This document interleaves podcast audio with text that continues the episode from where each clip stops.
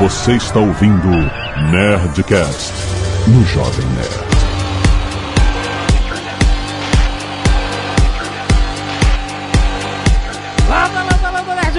Nerds! Aqui é Alexandre, eu tô no Jovem Nerd e desde adolescente eu tinha um sonho de morar em Vancouver. Aqui é o Paulo Silveira e eu nunca mais trabalho onde tem neve. Aqui é o Fabrício Carraro e Angela Merkel, por favor, me dá um emprego, por favor. Você quer um emprego da Angela Merkel? Aqui é o Maurício Linhares da Filadélfia e a Filadélfia é muito mais do que a favela de Rock Balboa. Aqui é o Zagal, eu queria ser Imagineer. Não é imagina, engenheiro da Disney, isso. é isso, Não é imagina. engenheiro, São engenheiros. é imaginheiro. Nossa, o nome em português ficou um doce. Muito bem, nerds, estamos aqui na segunda edição do Nerd Tech. Olha só, hoje trazidos especialmente a todos nós pela Alura. E vamos fazer o Jabex no final do programa, como sempre, muito bom. Programa especial, programa extra, toda primeira sexta-feira do mês até o fim do ano, até o fim de 2016. E hoje nós vamos falar sobre algo que interessa muitos e muitos desenvolvedores, pessoas que estão começando suas carreiras que estão estudando, como é trabalhar com desenvolvimento, programação lá fora, rapaz. Como é o mercado internacional. Vai entender como que cada um que trabalhou nessa área lá fora chegou lá e como é a experiência de trabalhar lá fora, né, cara? É isso aí. Vamos conversar que vai ser maneiro.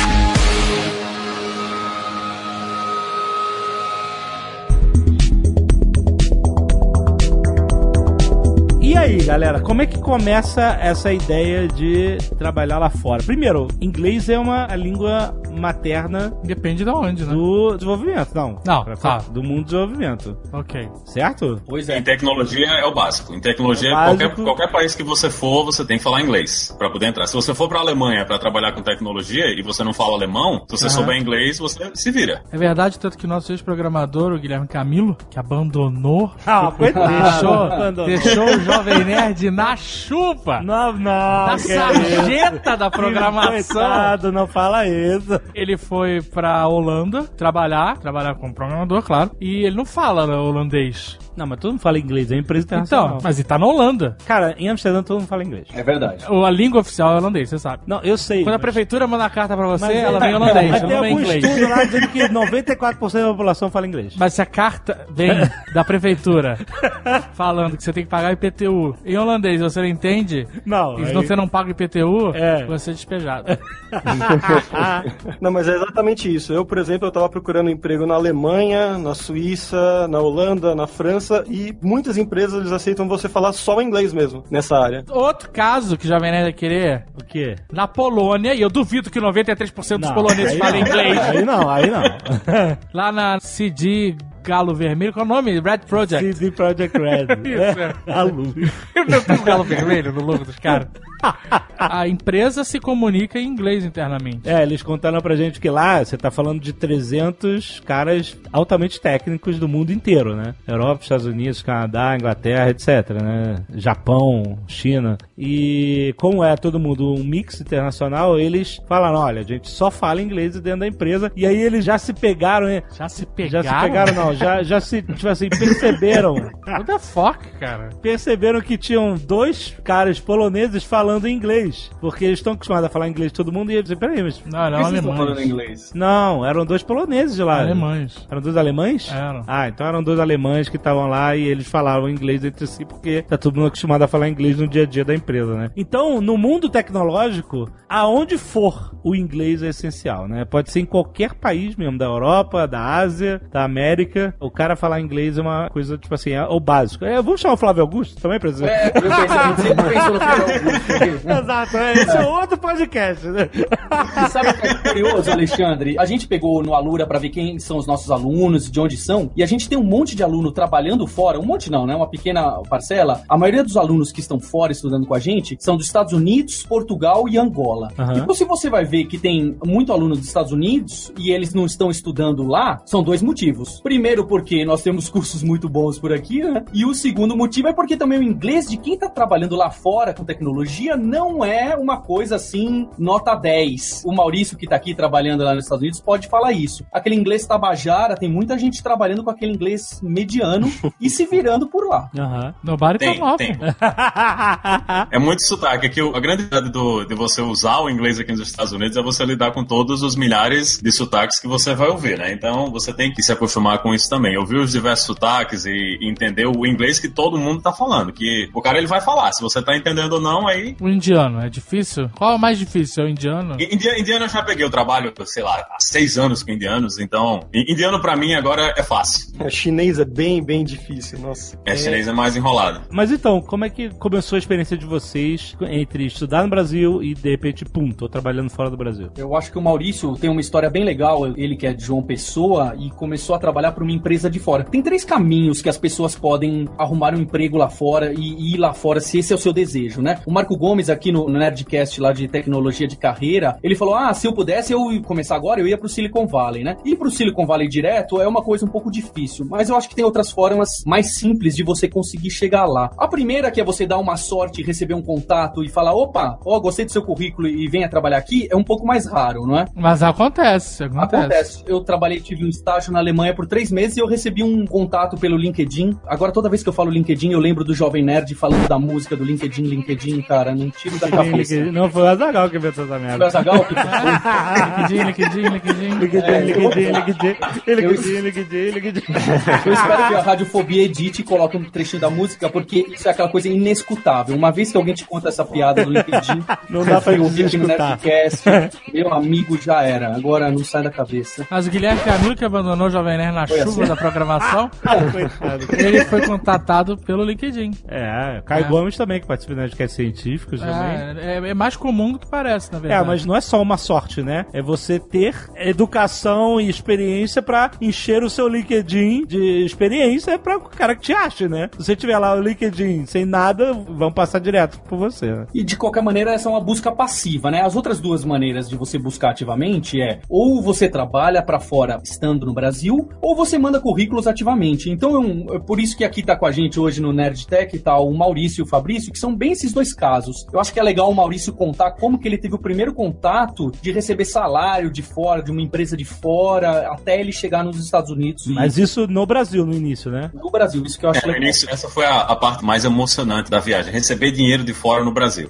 Então, na época, eu tava trabalhando com Java, né, que é uma tecnologia que hoje o pessoal diz que tá ultrapassado e tudo, e a moda, na época que eu tinha saído da graduação, isso era 2000, 2006, era Ruby on Rails. Era o que todo mundo falava, né, você tem que aprender Ruby, tem que usar Ruby on Rails, e eu achei, pô, vou investir nisso aí, já que tá todo mundo dizendo que Java é velho, que não é pra usar Java, eu comecei a investir nisso. E vi que tinha umas vagas de empresas oferecendo vagas pra você trabalhar de casa e pagando bem mais do que eu recebia lá em João Pessoa, né, na Paraíba. Então eu pensei, pô, vou mandar meu currículo e dizer pro cara que eu sei mexer com isso aí. Até que uma empresa na África do Sul aceitou o meu currículo. O cara disse: não, você começa a trabalhar daqui a duas semanas e o seu salário vai ser X aqui, que era, sei lá, acho que era quatro vezes maior do que o salário que eu recebia pra trabalhar de casa. Então foi assim que eu comecei a trabalhar para empresas de fora.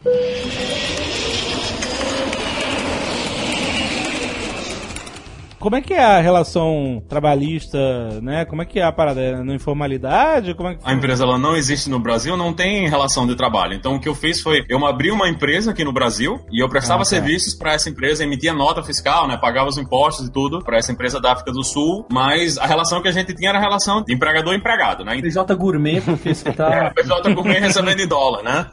é, isso aí. Aí sim, aí. aí foda-se o FGTS.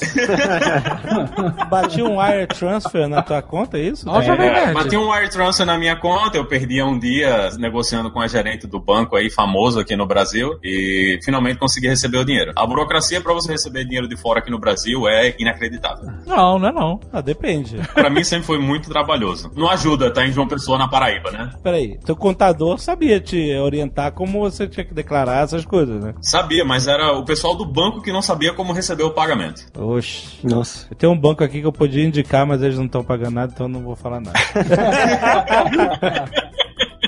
que bem, foi o primeiro banco a entender esse negócio de pagamento fora. É, tem um banco em São Paulo que é muito bom fazendo isso aí, né? Mas não, não vamos dizer o nome aí, né? Já que não estão pagando. Tem o PayPal também, né? Pode ser um meio. Tem, mas o PayPal ele cobrava uma taxa bem grande para cada transferência. Eles comiam um pedaço considerável do meu salário, mais do que o governo. Impossível. não, não existe. Mas era, era um pedaço bem considerável do meu salário para receber pelo PayPal. Mas aí como é que funcionou? Você chegou, beleza, os caras falaram, ah, trabalha pra gente e tal. E aí vocês conversavam por e-mail, faziam conferência por Skype, como é que... A gente usava muito Skype, usava uma ferramenta. A ferramenta ainda existe até hoje, que é o Basecamp, que é tipo um chat, né? Sim, que, Basecamp, que fica todo mundo online lá. Então a gente, toda a comunicação era via Basecamp e era bem interessante porque tinham duas pessoas na África do Sul, tinha um cara na Alemanha, tinha um cara na Índia. Então eram time zones completamente diferentes. E quando eu tava acordando para começar a trabalhar, o indiano tava indo dormir já. Todo mundo fazia parte da mesma equipe, do mesmo projeto? Todo mundo fazia parte da mesma equipe, trabalhando no mesmo projeto. Qual era o nome da equipe? Eixo. podia ser, né? Podia ser. Podia ser uma coisa dessas, assim. Mas tinha que ter essa comunicação e a maior parte da comunicação tinha que ser via e-mail exatamente por causa disso. Que não tinha nenhum horário que todo mundo tava online o tempo todo. Deve ser maravilhoso, inclusive. Você não precisa estar com todo mundo o tempo todo, tá entendendo? Então, a Você não gente. precisa fazer reunião, cara. É um milagre. É um milagre. Não tem reunião, não aconteciam reuniões. Essa era a melhor parte de tudo. Sabe, sabe aquele negócio? Participei de uma reunião que podia ter sido um e-mail? É. Você transformou isso em realidade. Era sua vida. Como tem reunião na vida que podia ser um e-mail só, cara. Isso é muito triste, cara. Tem e-mail que podia não ser e-mail. Esse também eu falo, cara, precisava ter mandado isso pra empresa inteira. Não, cara, a gente já pegou um avião, já foi, fez a reunião, voltou, pegou outro avião assim, caralho, podia ter mandado a porra do e-mail. pra que eu peguei um avião pra isso? A gente já fez reunião fora do Brasil que podia ter sido e-mail. Podia, pô, é verdade. Mas pelo menos a gente fez um turismo lá. Fez, uma esticada.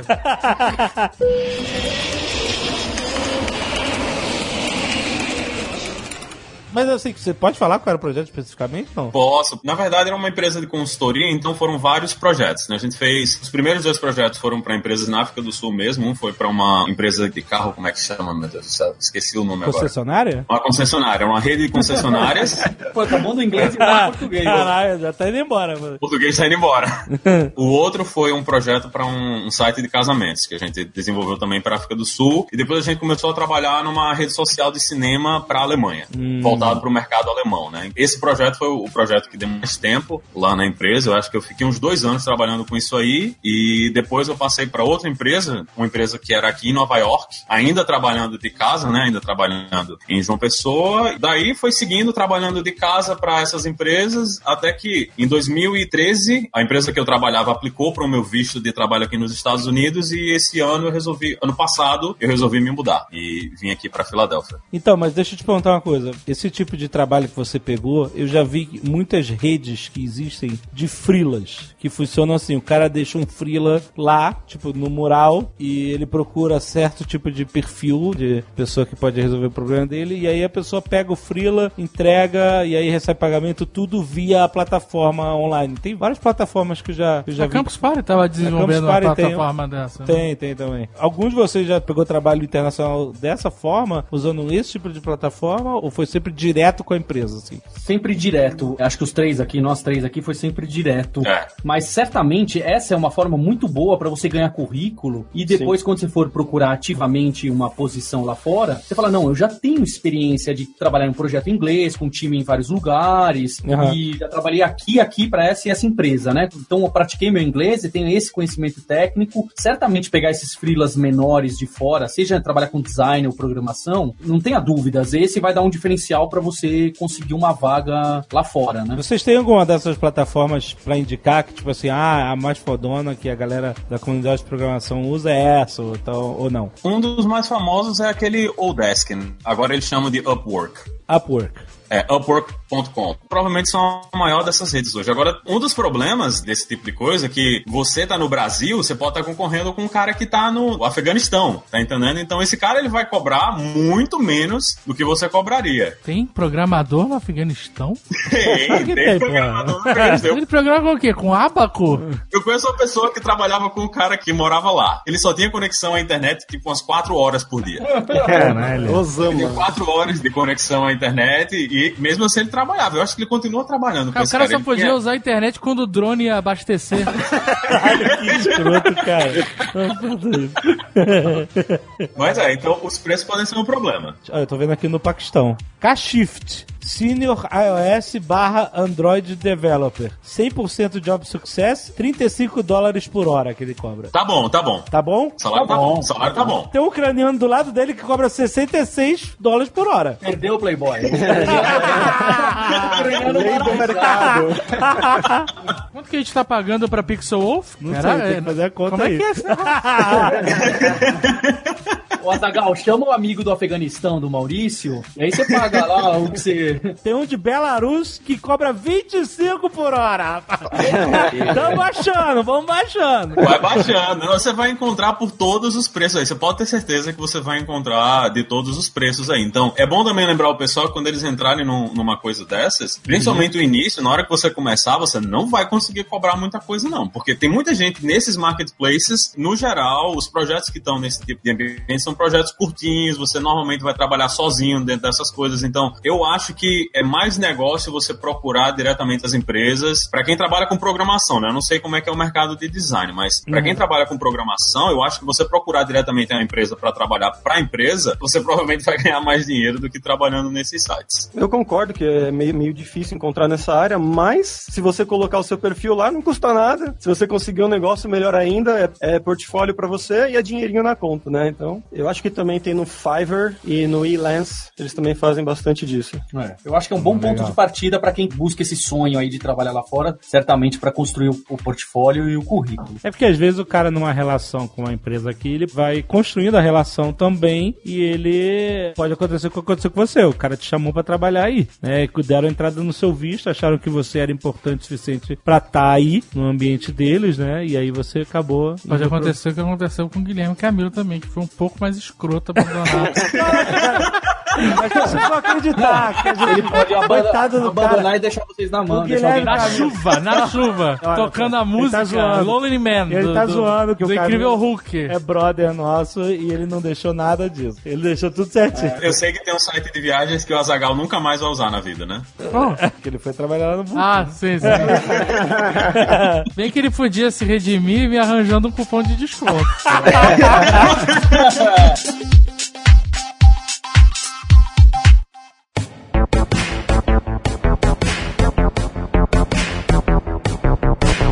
que evoluiu essa relação? Você tava fazendo uns freela pros caras, quer dizer, freela não, você tava trabalhando, né, de PJ pros caras, e aí eles do nada falaram assim, você quer vir pra cá? Como é que foi isso? Então, eu trabalhava para essa empresa em Cambridge, em, em Massachusetts, Cambridge aqui nos Estados Unidos, né? E eu morei sete meses em, em Cambridge, eu fiz treinamento e fiquei junto com o pessoal no escritório lá, e depois disso eles chegaram e, pô, você quer vir pra cá morar aqui mesmo? A gente aplica pro seu visto. Eles aplicaram pro meu visto, isso foi em 2013, e no mesmo ano a empresa foi comprada por essa empresa da Filadélfia. Então, meu visto ele transferiu, né? Ele transferiu da empresa que era lá em Cambridge para essa empresa aqui da Filadélfia. E eu já tinha o visto, né, desde 2013. E ano passado eu decidi junto com a minha esposa, né, que, pô, era a hora da gente vir e tentar aqui ver como é que seria a vida aqui nos Estados Unidos. No caso dos Estados Unidos, eles têm que fazer o processo todo e o processo de visto americano ele é, é mais complicado do que o processo de visto de trabalho nos outros países, que tem um limite de quantidade de pessoas que podem entrar nesse visto, então é, é meio enrolado, né, o processo de visto para cá. E eles têm que justificar mesmo que você é necessário.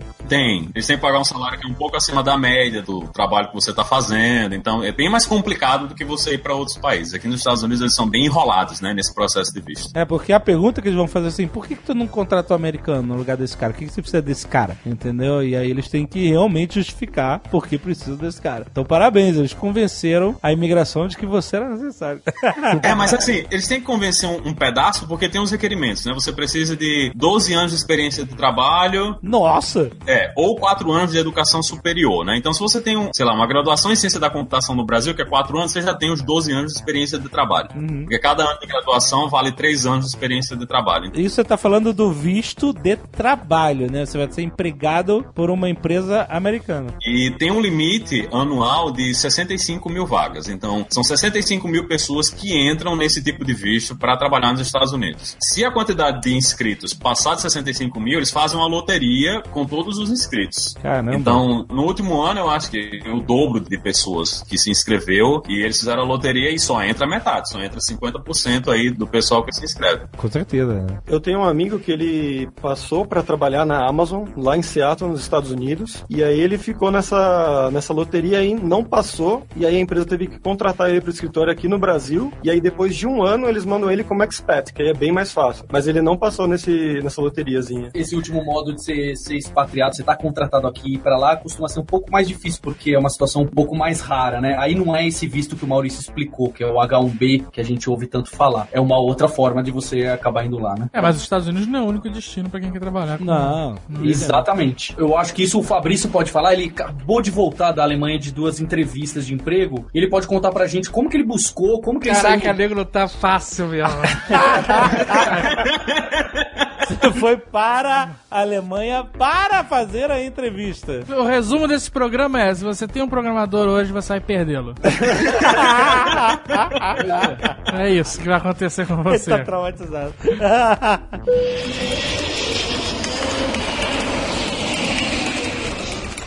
Eu fiquei na Itália um tempo ano passado e depois que eu voltei eu falei, não, agora eu vou começar a procurar emprego ativamente na Europa. Mas quando você ficou na Itália, você tava trabalhando de quê? Eu tava trabalhando remoto, também remoto como o Maurício. Eu tava, na verdade, eu fui lá fazer o passaporte italiano e nesse tempo eu fiquei fazendo o trabalho remoto para ganhar um dinheiro a mais. Certo. E quando eu voltei já com o passaporte, eu falei, ah, beleza, então agora já vai ser uma- um passo a menos, né, para entrar na Europa. É bem mais fácil entrar lá. A Itália, ela tá, ela tá abrindo um mercado de passaporte. Não, a Europa Ela tá inteira, né? vendendo passaporte italiano. Sei por quê. Caralho, é a fácil nova assim. moda. Se você quiser, você pode tirar um passaporte italiano. E o pessoal fica tudo orgulhoso quando tira, né, o passaporte italiano. Eu brinco que é atestado de pobreza, porque os seus tataravós, os meus também, vieram lá tudo naquele navio pra trabalhar quase de escravo. E depois você fica dando carteirada com aquele Italiano, Sou italiano, sou italiano.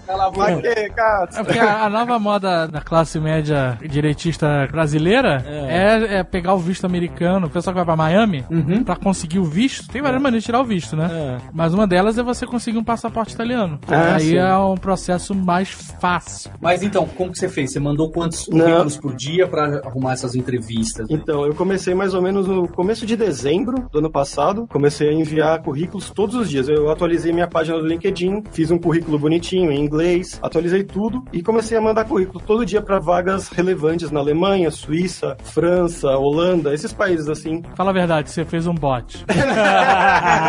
Eu deveria, seria, seria teria sido mais Mas como é que você prático. achava? Você no próprio LinkedIn? A maioria pelo próprio LinkedIn e sites específicos. Para a Alemanha, tem chama Berlin Startup Jobs. Então, tem uma cena de startups em Berlim que é quase tão grande quanto o Silicon Valley, assim. É, é o equivalente europeu do Silicon Valley, na verdade. Sei. Então, eles têm esse site especificamente para essas startups de Berlim e lá era um, um jeito também de encontrar. Só que na Alemanha é o Reichsweiler. Ai, vale. Caraca, essa piada. é E tem outros sites também, como Monster, o Xing, que é como se fosse o LinkedIn alemão, escreve Xing. E comecei a mandar todos os dias, todos os dias, e a minha meta era ter três nãos por dia. Se eu abrisse meu e-mail no outro dia e tivesse três não, eu falava, ah, beleza, meta alcançada, é isso que eu quero mesmo. Uhum. E aí, depois de mais ou menos dois meses, eu recebi três respostas positivas e eu fiz entrevistas, pelo, primeiro pelo Skype. Depois, uma das empresas me chamou, Fabrício, a gente quer te convidar para vir aqui para Alemanha e tal. Essa empresa fica na Baviera, né, no sul da Aí Alemanha. sim, aí sim. Eu sei que você tá falando de Berlim, Berlim, que é super. Mas sem graça. Baviera é maneiro, compadre. E aí? Essa foi a primeira empresa. E aí eles me convidaram e eles falaram, ó, Fabrício, a gente vai pagar tudo pra você, você vem na terça-feira e volta na quinta-feira pro Brasil, tudo certo? Falei, tá certo, beleza. E nesse meio tempo que eu tava me preparando já pra ir pra Alemanha pra fazer essa entrevista última pessoal, outra empresa de Berlim me mandou um e-mail, Fabrício, a gente quer que você venha pra Berlim. Eu falei, Caraca. caraca. Aí eu contei pra outra empresa, né, da Baviera, eu falei, ó, eu já vou estar na Alemanha, porque outra empresa me mandou a passagem e tal, vocês querem pagar a passagem da Baviera pra Berlim e de Berlim pro Brasil? Eles falaram, não, com certeza, a gente paga, não tem problema nenhum. A gente paga, porra, a gente, a gente ganha em euro. Eu tá cinco reais, a gente paga. Toma no cu. Um aqui, dois dentes de ouro. Caraca. Não, mas isso que o Alexandre falou tem, tem bastante sentido, que a Baviera, não sei o que, e Berlim que é mais sucateado, não sucateado, mas Berlim é mais outro nível, assim. Berlim é cidade grande, cidade, sabe, São Paulo, sabe, esse tipo de coisa. É mais, Cosmopolita, né? mais cosmopolita. Agora a Baviera é mais charmosinho. É mais nariz empinado um pouquinho, assim. É, porque é aquela Alemanha, sabe, de tirolês, aquela coisa mais clássica, né? Mais estereótipa de alemão, né? Sim, sim, sim. Tem os Alpes. Você já foi nos pés dos Alpes, cara. Pelo amor de Deus, olha, coisa mais linda. Se você for pra Berlim, eles vão te botar em Berlim Oriental com certeza. É a bosta. É Berlim soviética. É feia pra cacete. então, eu voto na Baviera. Mas é onde é mais barato de morar. Ah, claro que é mais barato. É uma bosta. Então, assim, uma bosta, você está na Alemanha. Cara, você tá na Alemanha soviética. Mas, mas também tem aquecimento, tem tudo. Tem essa. O cara vai estar ganhando em euro. A gente ficou bem, caraca. Quando a gente Ah, é esquisita, a cidade é esquisita. Esquisito, esquisito. Estubo de gás na rua, é meio bizarro. É, exato. Que deu pra perceber exatamente isso aí no processo de entrevista, inclusive. Porque É. essa empresa da Baviera, eles tiveram três entrevistas comigo, uma por telefone, duas por Skype. E a entrevista lá, pessoalmente, foi quatro horas de duração, fazendo... Foi um depoimento, cara. Caraca, boa, captura, você tava preso, na verdade. Praticamente. Mas depois eles me levaram pra jantar, pagaram no melhor restaurante da cidade. Qual era a cidade? Fica uma cidade chamada Passau. Passau, perto de Munique? É perto de Munique. Tudo é perto Tudo de perto de Munique, Munique. né, é, na Baviera. E a entrevista em Berlim, como foi? Não, em Berlim foi uma entrevista por telefone, uma por Skype. Aí me mandaram a passagem: Ô Fabrício, você tá vindo pra Berlim, né? Você precisa que eu pegue um hotel pra você ou você tem onde ficar? Falei: Como assim? Caraca, como assim? Eu tô indo pra Alemanha, não, não sei. Poderia ter amigos, sei lá, mas você tá, tem que me pagar, né? Lá não, tá bom. Aí me colocou, eles me colocaram pra ir na sexta-feira de manhã Ah. da Baviera e ir embora. Eles queriam que eu fosse embora na sexta-feira à noite, inclusive. Gênio. Genial. Não queria pagar hotel pro cara, olha aí. Caraca, Olha, voo internacional pro Brasil, é umas 10 horas de voo. Aham. É. Chega, faz a entrevista e volta. Caraca. Não, mas ele tava na Essa Baviera. eu já. tava vindo da Baviera, né? É. Ah, tá. Mas aí eles conseguiram adiar pro dia seguinte, aí eu voltei no sábado às 5 da manhã, que dá na mesma, né? Da- Nem consegui dava dormir. pra ser um e-mail, hein? Dava pra ser um e-mail. É, dava. É, foi, a entrevista foi uma hora e meia, assim, uma entrevista normal. Mas qual que tu sentiu mais firmeza? A de Passau já deu resposta positiva, eles já me mandaram o contrato no dia seguinte, Pode, então... pode, pode mandar Berlim tomar no cu.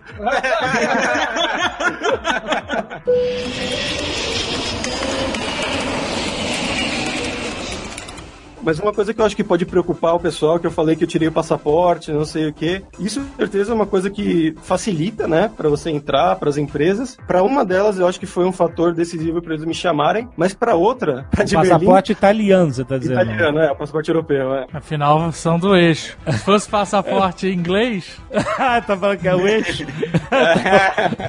passaporte italiano, japonês, tem um. Que pariu. Não, E na empresa de Berlim, eu cheguei na hora lá, no final da entrevista, essa menina falou: Ah, e agora eu vou começar a preparar todos os seus documentos, né, do Brasil. Eu falei: Não, eu tenho passaporte italiano. Ela, ah, é verdade, então fica bem mais fácil. Ó. Então, Você vê que não tem tanta diferença. É, assim, não, é, é uma coisa que pode ajudar, mas não é uma coisa essencial pra Não quem vai quer achar um trabalho na Europa. Olha aí, tô vendo passar bonitinho no o Rio, corta a cidade em dois. Que bonitinho. É a cidade que Adolf Hitler morou na infância. Olha aí. Eles querem apagar do Wikipedia. É. Todo dia o prefeito vai lá, apaga o artigo do Wikipedia. Aí vai alguém e bota. Aí ele vai lá e apaga. Ô, Alexandre Zagal, o que eu acho que era legal o Maurício e o Fabrício comentar pra gente aí, pros ouvintes do Nerdtech, era falar que tecnologias que o pessoal tá procurando nos Estados Unidos, que tecnologias o pessoal tá procurando na Europa. Isso, E o que, o pessoal tem que procurar pra estudar, investir o tempo, ou já saber, opa, isso eu já conheço, vai ser mais fácil. Uhum. Eu acho que eles podiam falar um pouquinho disso, que precisa ter no currículo, que eles precisam conhecer pra enfrentar uma entrevista lá e mostrar o conhecimento. Então, se o objetivo é realmente sair do Brasil, você tem que correr atrás das tecnologias que são a moda agora, né? Então você tem que correr atrás do que tá todo mundo falando. Então, você tem que saber desenvolvimento móvel, então você vai ter que aprender a trabalhar com iOS, com Android. Você também pode trabalhar com Node.js e front-end, né? Fazer esses novos sites que, que o pessoal tá trabalhando agora com muito JavaScript. Windows Phone não? Windows Phone não Windows precisa? Phone, nada. Não, o Windows Phone já era. É passado. Ninguém fala mais nisso.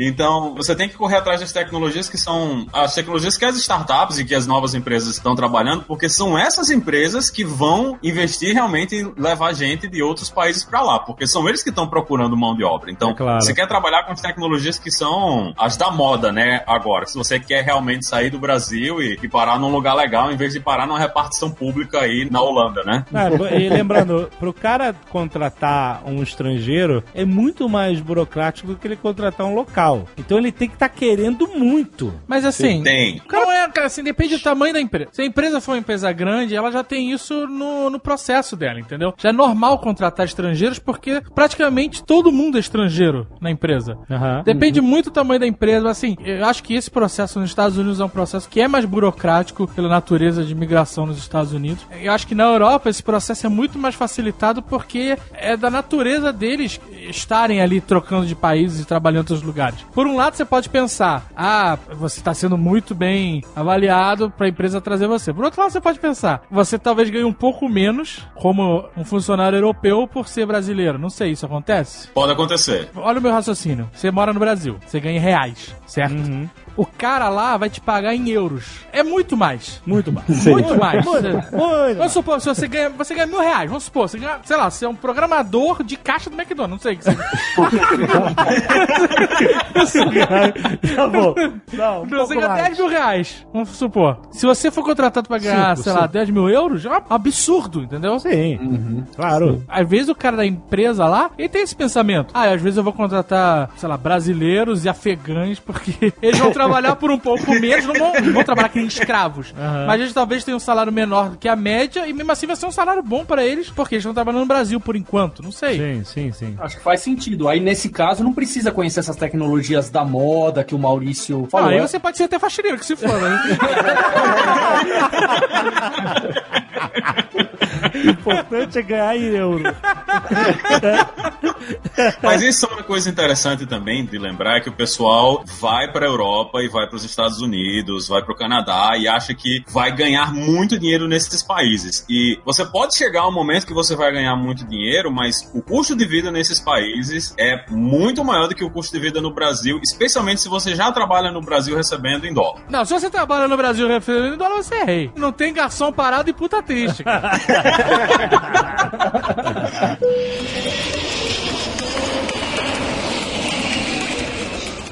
O Azagal contou a maior mentira do dia da mentira aqui, nesse instante, ao falar de salários de 10 mil euros por mês. Ah, Azagal, Antes fosse. manda pra gente essa vaga, por Esses favor. aí, esses aí tão difíceis. Puxou bem o assunto. Como é que tá o mercado? Quanto que o mercado internacional tá pagando para um desenvolvedor da experiência de vocês? Continua pagando muito bem. Aqui nos Estados Unidos, às vezes o pessoal até brinca, né? Que se você está trabalhando com desenvolvimento aqui, você está ganhando mais do que 90% da população. E os salários aqui, para quem trabalha com desenvolvimento, eles são bem maiores. A diferença de alguém que trabalha com desenvolvimento para alguém que trabalha com outras áreas que não estão relacionadas à tecnologia, no geral, são bem grandes. Você vai ver uma diferença salarial Eu bem quero grande. número. Número. Não vem com essa de é maior do que o normal.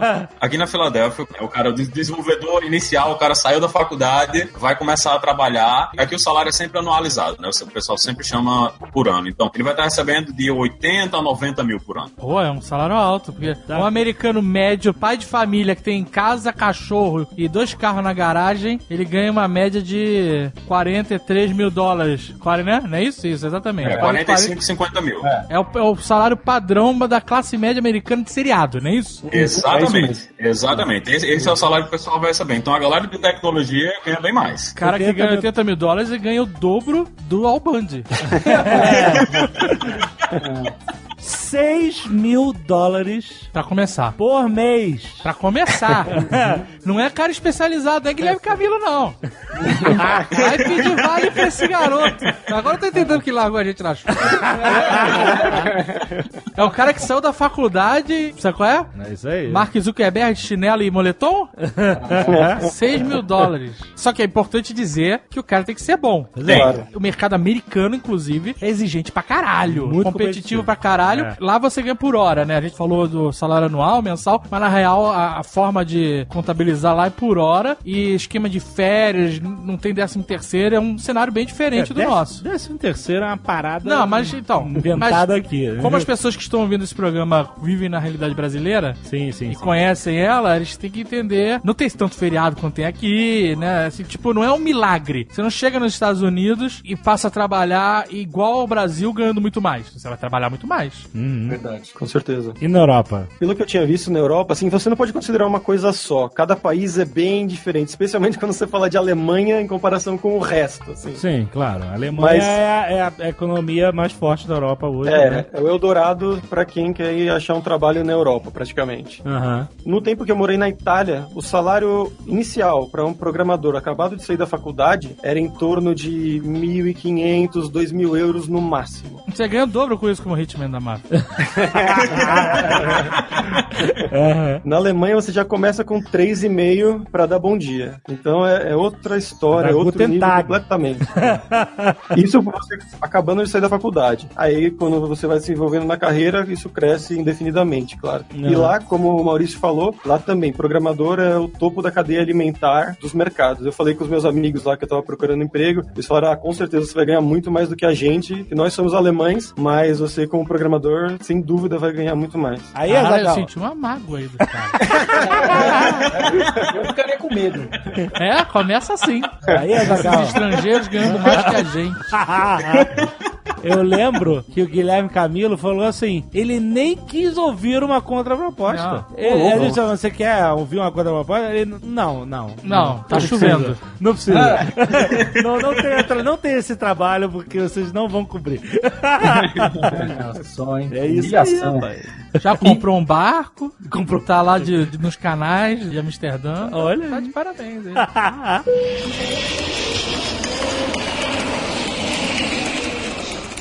Lá na Europa a gente estava vendo as vagas de emprego e o Fabrício foi lá também por causa desses conhecimentos dele. Diferente do que o Maurício falou nos Estados Unidos, que tem essa. Você precisa saber as coisas da moda e que tem menos pessoas com esse conhecimento. Lá na Europa ainda tem muita vaga de Java, PHP, JavaScript e dessas. Flash, deve não, não. Na Europa. Você Na Itália internet na Europa? Na Itália tem flash. Se você souber, sei lá, HTML, você ganha três pau. Flash, Applet e Windows Mobile lá tá, tá valendo. Cara, entra em qualquer site europeu, é uma sacanagem, cara. Sacanagem. Parece que a gente tá no Brasil dos anos 80, sério. É Geocities, é verdade. É Geocities, é bizarro. Isso varia, pelo que eu vi, varia também de acordo com o país. Por exemplo, no Reino Unido tinha muita vaga para C Sharp, .NET. Já nos outros países, Alemanha, França, era mais Java mesmo, PHP. Então Aham. varia também bastante. Essas vagas da Alemanha, quais eram as exigências lá? Geralmente eles exigem que você tenha uma formação acadêmica, pelo menos um sistemas de informação, assim, um bacharelado, você não precisa ter um mestrado, mas pelo menos um bacharelado em sistemas da informação, ciência da computação, engenharia da computação. Mas esses caras não que é- é programador, que é tudo autodidata aí. É, então, isso não é obrigatório. Se você conseguir provar a sua experiência, por exemplo, pelo menos 70% pediam, mas você poderia comprovar a sua experiência de alguma maneira no seu currículo. Se você trabalhou mais de 5 anos, com certeza eles iam ignorar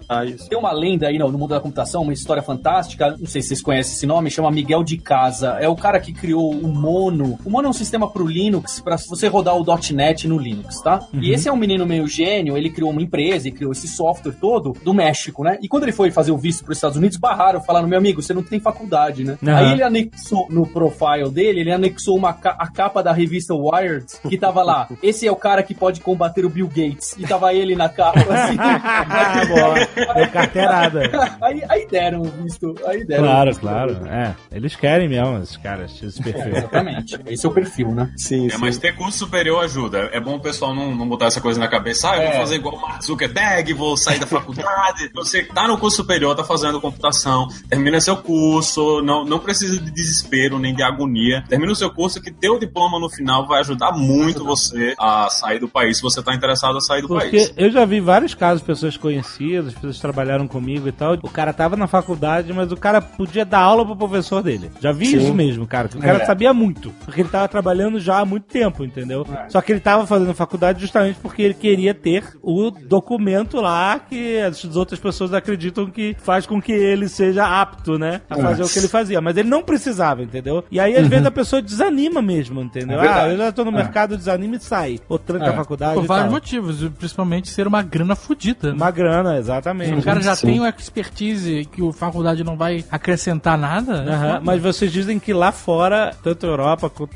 América e tal, é- Todos os lugares que você for, se você tiver uma graduação, ele facilita o seu processo. Tipo, nos mesmo, Estados mesmo Unidos. a graduação brasileira faz diferença. Mesmo a graduação brasileira. Então, imagina que lá nos Estados Unidos eles pedem 12 anos de experiência de trabalho ou um bacharelado. Eles colocam 12 anos de experiência de trabalho no mesmo nível do bacharelado. Então, se você fez um bacharelado 4 anos de ciência da computação, você está no mesmo nível do cara que está trabalhando por 12 anos no processo Aham. do visto. Aham. Então, se você está na faculdade, está fazendo esse negócio, segue em frente, termina a faculdade e pega o papel. Porque isso, se você quer sair do país, isso vai facilitar muito o seu processo de imigração. Muito mesmo. Sim, e não só isso também. Na faculdade você faz um networking incrível. No meu trabalho anterior aqui no Brasil, eu consegui simplesmente porque um amigo que estudou comigo na minha classe me indicou. Então a faculdade, além do conhecimento, ele te dá esse networking de pessoas que estão na sua área, que vão seguir essa área. É, principalmente num curso muito novo como esse, né? Com- É. Sim, com certeza, com certeza. no Nerdcast da carreira do programador, né? O Marco Gomes também citou do GitHub, né? De onde você vai deixar o seu perfil exposto para que você possa comprovar seu conhecimento, né? Então o GitHub, que é um repositório de códigos, ou esse monte de site para os designers onde você coloca o seu portfólio, certamente é essencial, não é? E tudo que você pratica, tudo que você brinca, você colocar lá, é um canal que, quando alguém chegar, as pessoas te investigam, né? Muitas pessoas, muitas empresas de fora acham programadores e designers brasileiros através desses sites, não é? É, eu, eu conversei com um cara que tá fazendo uma faculdade que não tem a ver com essas, é voltada pra audiovisual e tal, mas acredito que se aplique. Ele falou que quando ele foi pedir lá a bolsa e tal, e na verdade bolsa não, quando ele foi lá fazer o vestibular lá, pedir fazer, né, pedir pra entrar na faculdade, os trabalhos pessoais que ele tinha feito foram levados em consideração. Isso conta muito. E é, exatamente, ele falou, conta bastante a, a iniciativa de você querer produzir independente de ter um chefe, né? Fazer coisas próprias e pessoais fez bastante diferença no, no processo de seleção dele. Pois é, isso foi uma coisa que terminou fazendo diferença pra mim também, que antes de eu conseguir esse primeiro emprego pra essa galera da África do Sul, eu já mantinha um blog em inglês. Eu já escrevia sobre computação em inglês, eu já tava trabalhando com isso aí. Isso foi uma das coisas que foi junto com o meu currículo. Então, o cara, ele não tava pessoalmente comigo, ele não tinha como me ver pessoalmente. Então, a comunicação que a gente tinha era pelo Skype, né, quando ele fez a entrevista comigo, e com a minha presença online que ele conseguia verificar, com as coisas que eu tinha produzido em inglês, as comunidades que eu participava. Então, o cara que tá pensando em fazer isso aí, em sair do país e trabalhar em outro lugar desses, ele tem que pensar nisso também. Tem que procurar essas comunidades internacionais, tem que participar dessas comunidades, tem que produzir conteúdo em inglês, tá entendendo? Tem que criar esse currículo virtual, né, que tá lá para ele poder mostrar para as outras pessoas. Porque imagina que você pega dois caras, um cara ele não tem presença nenhuma na internet, mas ele tá com um currículo lá que diz que ele faz muita coisa, e tem outro cara que tem tudo na internet, tá cheio, tá, tá cheio de projeto, cheio de coisa que ele fez. Você vai preferir o cara que tá cheio de coisa, o cara que você pode ver o que ele já produziu. Então é importante o cara, principalmente para quem tá na faculdade agora, não pensar somente em tirar nota, né? E correr atrás dessas coisas em volta também para participar de comunidade e conhecer mais gente. Quem tá com medo do inglês, de encarar uma comunidade em inglês, um blog no inglês, também pode começar já a participar da comunidade em português, não é? Eu conheci o Maurício e tantas outras pessoas que estão lá fora. Eu fui trabalhar na Alemanha durante três meses também. Eu fui trabalhar lá também por causa dos contatos que eu fiz em, em sites, em fóruns em português. Um dos fóruns que a gente criou quando a gente era moleque, tava na faculdade lá em 2002, é o Guji, é bem conhecido e quem é programador conhece, chama é o geuj.com.br. Tem 2 milhões de mensagens lá e o pessoal fala um monte de baboseira e troca informação e tira dúvida de PHP, de HTML, de JavaScript. E com isso você acaba conhecendo uma pessoa e, e fazendo realmente amizade, né? Eu conheci o Maurício em, em reuniões, em encontros do pessoal pelo Brasil afora, para depois aí você começar a engatilhar e começar a participar de comunidade em inglês. Então, essa parte de se fazer um networking de alguma forma, em inglês, em português, participar desses fóruns e discussões, é essencial. Seja ir no GitHub,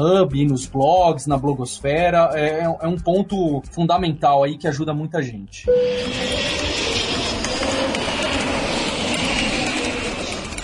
E o Jabex do mês? O que, que a gente vai falar da Alura, que tá aí justamente para resolver parte desse problema, que é você se especializar, não é? É exatamente isso, Alexandre. Diversas das tecnologias aqui que o Maurício e o Fabrício falaram, que o pessoal pede na Europa, nos Estados Unidos, a maioria absoluta tem curso lá na Alura com o pessoal conhecido, que já trabalha há bastante tempo, que tem uma didática boa. Então, eles citaram aí desde o Ruby on Rails, a JavaScript, a PHP, as coisas mais avançadas de Java, a .NET que o pessoal procura lá na Inglaterra e o mobile, que tem bastante, de Android e iOS. Tudo isso tem curso. A gente acabou de bater 200 cursos lá no, no Alura, tem muita coisa lá para você estar tá procurando, né? E, e, como eu falei lá no começo, a gente tem aluno de fora, que já tá trabalhando lá fora e que assina os nossos cursos, os nossos planos, que tá aí, você pode tirar dúvida com esse pessoal no fórum, conversar também sobre como ter um emprego lá fora, como se preparar. Eu acho que tem tudo a ver. Se você tá procurando uma oportunidade, seja lá fora ou seja aqui, fica o convite de você conhecer aí o site do Alura e para quem é ouvinte do Nerd Tech e do Nerdcast, tem a URL de promoção. Será ah. que o Alexandre sabe de cor aí a URL, o, o link ou esqueceu? Cara de, de Eu não lembro dele. de cor, não, porra. É, porra. Não me bota assim na frigideira, Ele não, fez cara. uma cara muito boa.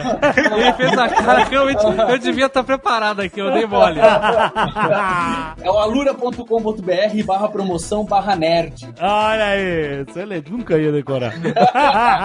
Se barra promoção ia me quebrar de qualquer jeito. Tem 10% de desconto aí e tá oh. um preço muito bom. Comparado com preços lá de fora em inglês, já tá muito mais barato já que o dólar dessa decolada. Tem uma qualidade muito legal. Fica o convite para vocês conhecerem e continuarem aí ouvindo o Nerd Tech. E tá muito bacana, estamos muito contentes. Excelente. Lembrando, toda primeira sexta-feira é do aí. mês, certo? Até, Até, o final do ano. Até o final do ano. Muito Renovando bom. ano que vem. é, vamos renovar já?